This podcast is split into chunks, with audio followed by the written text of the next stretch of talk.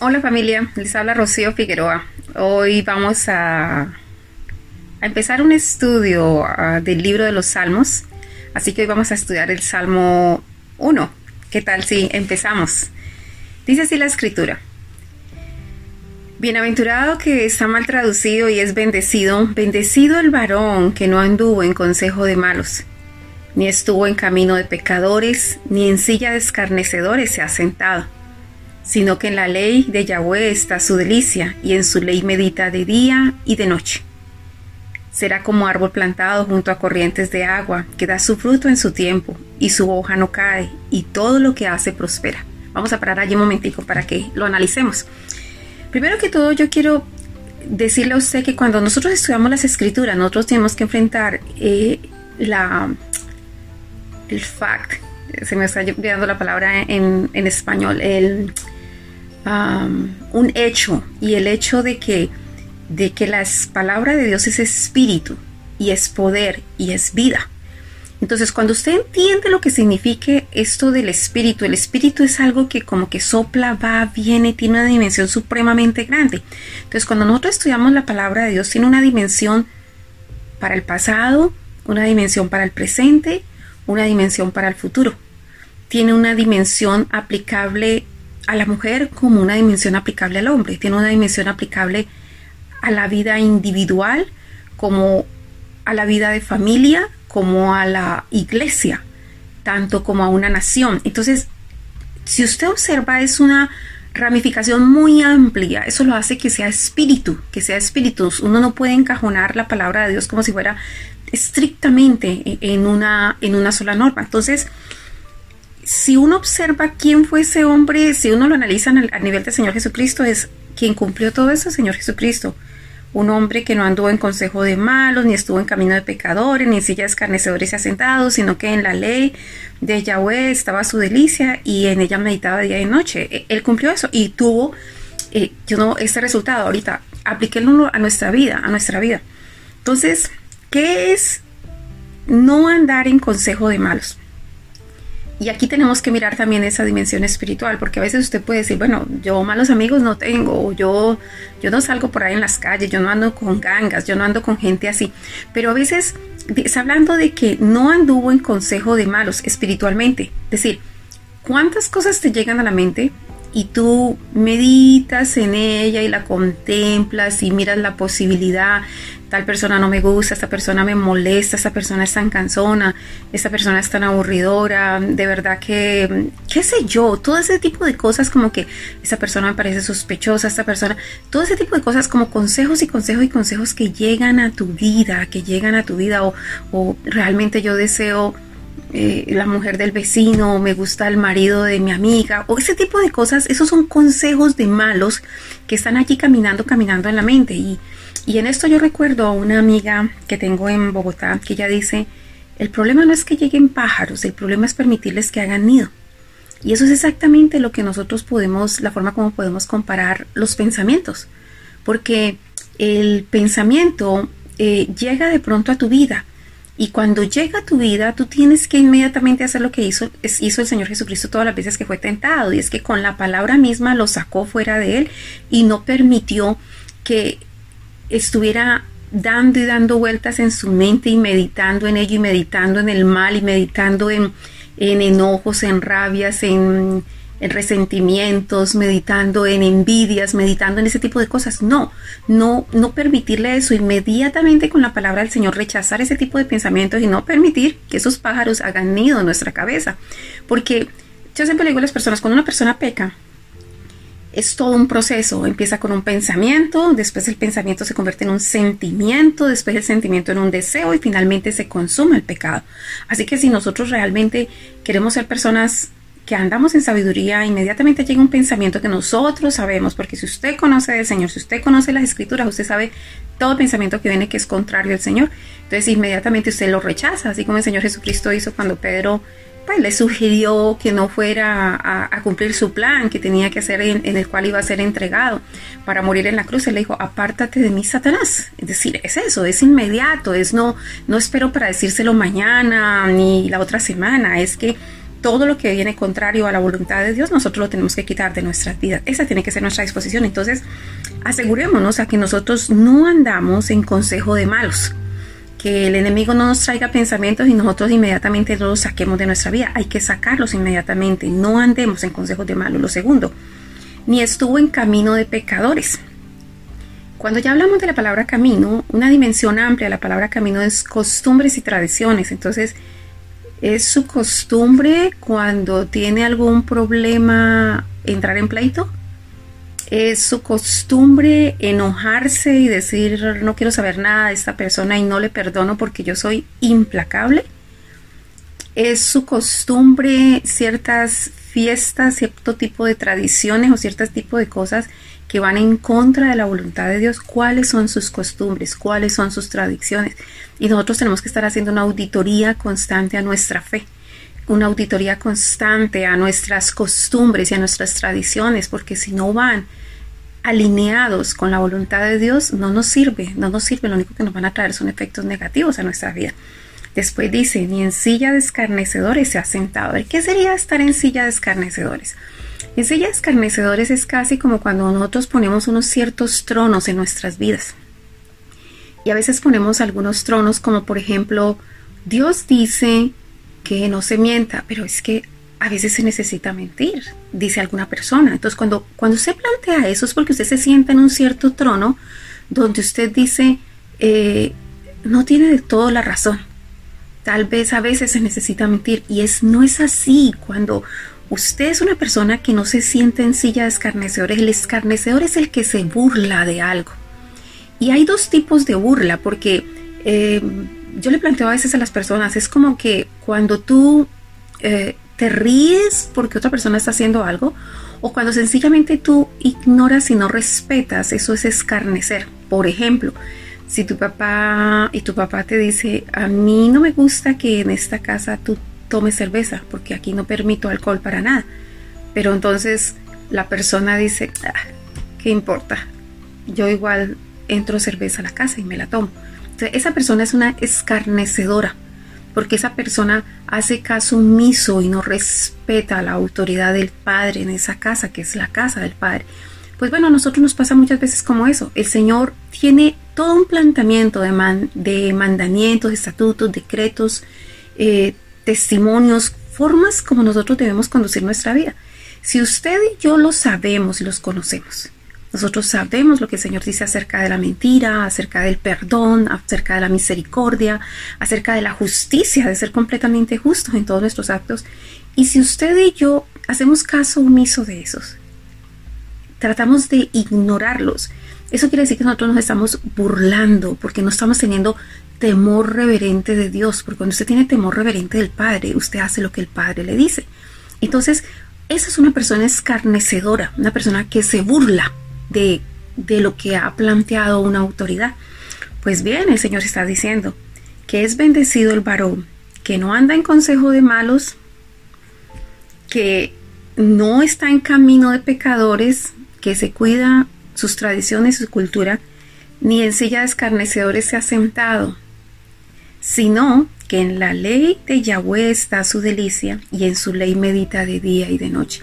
¿Por qué? Porque cuando usted es una persona que está en consejo de malos, usted no está meditando en lo que el Señor dice que se debe meditar, se entiende en todo lo que es de buen nombre, en todo lo que es justo, en todo lo que trae paz, en todo lo que viene de misericordia, perdón, no, sino que estaría meditando en la mentira, en el engaño, en la envidia, ese tipo de cosas. Entonces, ¿qué sucede? O usted medita en la ley del Señor, o usted medita en los consejos del malo. Ahora bien, sino que en la ley de Yahweh está su delicia y en su ley medita de día y de noche. Esto hace un planteamiento clarísimo. Uno, ¿cómo poder meditar en la palabra del Señor si nosotros no leemos la palabra del Señor, si nosotros no estudiamos la palabra del Señor, si nosotros no afrontamos la palabra del Señor? Eso es fundamental en nuestras vidas. So, es tiempo de que nosotros podamos mirar, ¿queremos ser personas realmente bendecidas? Pues si queremos ser personas completamente bendecidas, tenemos que rechazar un consejo de malos en nuestra vida tenemos que ser personas que no nos burlamos del mandamiento del Señor, sino por el contrario, ponemos el trono que corresponde, la silla que corresponde del trono del Señor y de justicia es todo lo que Él ha dicho y lo que ha planteado tiene un lugar de preeminencia en nuestras vidas, porque nosotros no vamos a ser burladores de la buena disposición y de los mandamientos del Señor. Por el contrario, nosotros vamos a ser de aquellos que nos apasiona mirar qué es lo que el Señor quiere hacer y lo vamos a hacer. Y eso es muy importante, tener delicia en la ley del Señor. Si usted y yo no estudiamos y no tenemos delicia en la palabra del Señor, ¿cómo podremos meditar en aquello que nosotros no conocemos, aquello que no hemos estudiado, aquello en lo que nosotros no, no estamos infiriendo? Entonces, esta es la clave para nuestra bendición y después dice cuál es la, la gran bendición de todo esto. Será como algo plantado junto a corrientes de agua eso me, me indica a mí que si usted y yo hacemos lo que está diciendo aquí la escritura, de no andar en consejos de malos, de no andar en camino de pecadores y de no sentarnos en sillas escarnecedores, estar plantado junto a corrientes de agua simboliza estar plantado cerca al poder del Espíritu Santo esas corrientes de agua viva, corrientes espirituales de poder. Es como que ubícate, cuál es el lugar donde tú te quieres ubicar. Y o usted se ubica en, en el área del reino de los cielos o usted se ubica en el área del reino del maligno.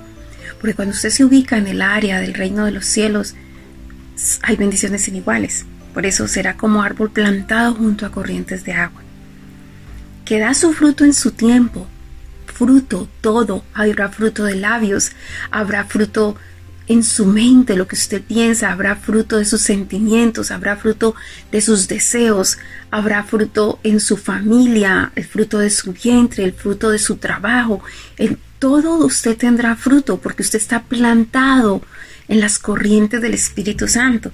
Y dice que da su fruto en su tiempo y su hoja no cae y todo lo que hace prospera. Eso de que no cae su hoja es que nada que esté sostenido de usted caerá.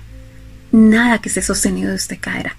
Porque sencillamente usted ha sido llamado a ser yo no, una, una base fundamental para las cosas que usted quiere sostener en su vida. Su familia, su hogar, sus finanzas. Las cosas no van a caer. No van a caer, sino que por el contrario, todo lo que hace prospera. Es una, una promesa bellísima, bellísima. Ahora bien, dice, no así los malos, que son como el tamo, que arrebata el viento. ¿Qué es el tamo? El tamo es como una, a veces como una pelusa, a veces como una cáscara, a veces como, como las, um, um, las pavesas que quedan de cuando se saca una semilla. Es, dice que no así los malos que son como el tamo que arrebata el viento, mientras que este otro árbol está plantado, plantado, firme, inamovible, no importa lo que pase, junto a corrientes de agua. Esta otra persona, esta, el malo, dice, son como el tamo, como la cáscara de un árbol.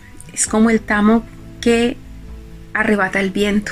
Entonces, cualquier problema lo arrebata para un lado, lo arrebata para el otro. Lo lleva a depresión o lo lleva a felicidad en un momentico y depresión otro día, inseguridades, miedos, una cantidad de cosas, porque no está fundamentado, no está plantado junto a las corrientes de, de agua viva. Por tanto, no se levantarán los malos en el juicio. Si usted observa, al principio dijo que no se sentará en silla de escarnecedores. Aquí está diciendo, si usted no se sienta en silla de escarnecedores, por tanto no se levantarán los malos en el día del juicio. Es mejor que usted espere y el día que usted se vaya a sentar en una silla, sea una silla de juicio, de justicia y de equidad, y de todo buen camino, pero no de escarnecedores. Usted decide en qué tipo de silla se quiere sentar. Los que se sientan ahora en sillas de escarnecedores no se van a sentar en sillas de juicio y es mejor que usted tenga el privilegio de ser invitado a tomar una silla de juicio, de equidad, de, de bendición, muy diferente. Dice, ni los pecadores en la congregación de los justos. Y es porque todo lo espiritual se atrae. Si usted es una persona que es buena, usted se va a, usted va a andar con gente justa. Les decía hace unos días en una de las enseñanzas que estaba dando que que hay un, dicho judío que ellos, eh, de esas enseñanzas que ellos eh, plantean a veces, dice que alguna vez llegó un hombre joven a la puerta de una ciudad y había un hombre anciano y le preguntó, ¿cómo es la gente de aquí? Y entonces este, eh, este, este, señor anciano le, le devolvió la pregunta y le dijo, ¿cómo era la gente del sitio donde tú vienes? Entonces le dijo, bueno, era gente muy mala, muy mala, por eso yo me moví de allá, porque esa gente impía, vil. Dijo, bueno, así es la gente que vive aquí, es impía y vil. Al instante llegó otro joven y le preguntó, hola anciano, quiero saber cómo es la gente de aquí. Y este anciano vuelve y le pregunta, le devuelve la pregunta y le dice, no sé cómo es la gente del sitio donde usted viene. Y dijo, era la mejor gente del mundo, era gente amable, amoroso. La verdad es que lamento tanto haberlos dejado. Y él dijo, bueno, es exactamente así como es la gente de este pueblo. Entonces, una persona que estaba escuchando pues esa ocasión dijo, no entiendo cómo a la misma pregunta diste dos respuestas diferentes. Y él dijo, porque es cada uno tiene lo que es. Y es cierto, si usted es una persona de justicia, usted se va a sentar en como dice aquí la palabra, en los pecadores, en la congregación de los justos. ¿Dónde está usted? Seguramente usted está en el espacio que tiene mucho que ver cómo usted es. Porque Yahweh conoce el camino de los justos. Interesante, si ustedes miran, hay una perfecta relación entre estos cuatro versículos con los cuatro versículos del principio.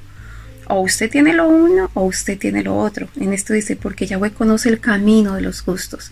Conoce cuáles son sus costumbres, y sus tradiciones. Y si usted es una persona justa, usted estará en la congregación de los justos y se sentará en una silla de justicia, no de injusticia.